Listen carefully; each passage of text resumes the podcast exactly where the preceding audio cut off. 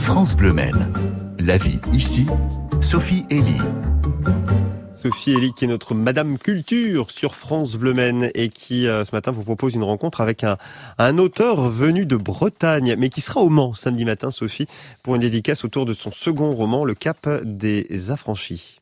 Un roman qui s'est imposé à David Farmer, qui avait pour projet d'écrire une trilogie après un premier ouvrage qui se présentait comme un pamphlet contre le philosophe allemand Heidegger et comme un hymne à la liberté, l'universalisme et la poésie.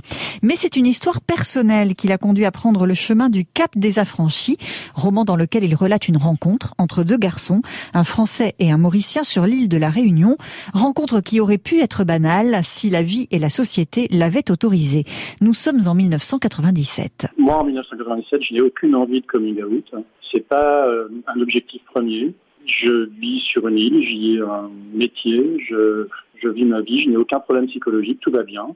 Mais je n'ai pas envie non plus euh, de revendiquer quelque chose très très fortement. Cette histoire me pousse à le faire, elle m'oblige à le faire, parce que si je ne le fais pas, il ne se passe rien. Et ça aussi, je le ressens comme, une, comme un tatouage sur la peau. Euh, comme un, un, stigmate imposé euh, à un Français par des Français. Et je n'accepte pas du tout. C'est une révolte totale. Donc c'est pour ça que je construis quelque chose qui est l'issue du livre. Une histoire singulière, mais qui s'adresse à tout le monde et qui s'est construite aussi à partir de votre recherche de poésie. Alors comment décrire votre style, David Farmer? Alors ça, c'est vraiment très délicat. Je pourrais vous dire euh, au niveau de l'universalité quels sont mes points de repère dans l'histoire de la littérature. Donc évidemment, l'universalité, c'est Voltaire, euh, c'est Camus, c'est euh, Simone Veil, la philosophe, c'est Jean Kelevich, c'est Thomas Bernhardt.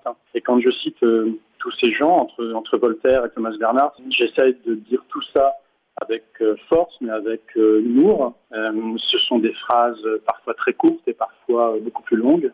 qui sont un peu martelées. Et puis, la velléité première était que transparaisse une espèce de poésie dans le récit. Je ne sais pas si ça s'est réussi, en tout cas c'était moi, c'était ce que je voulais.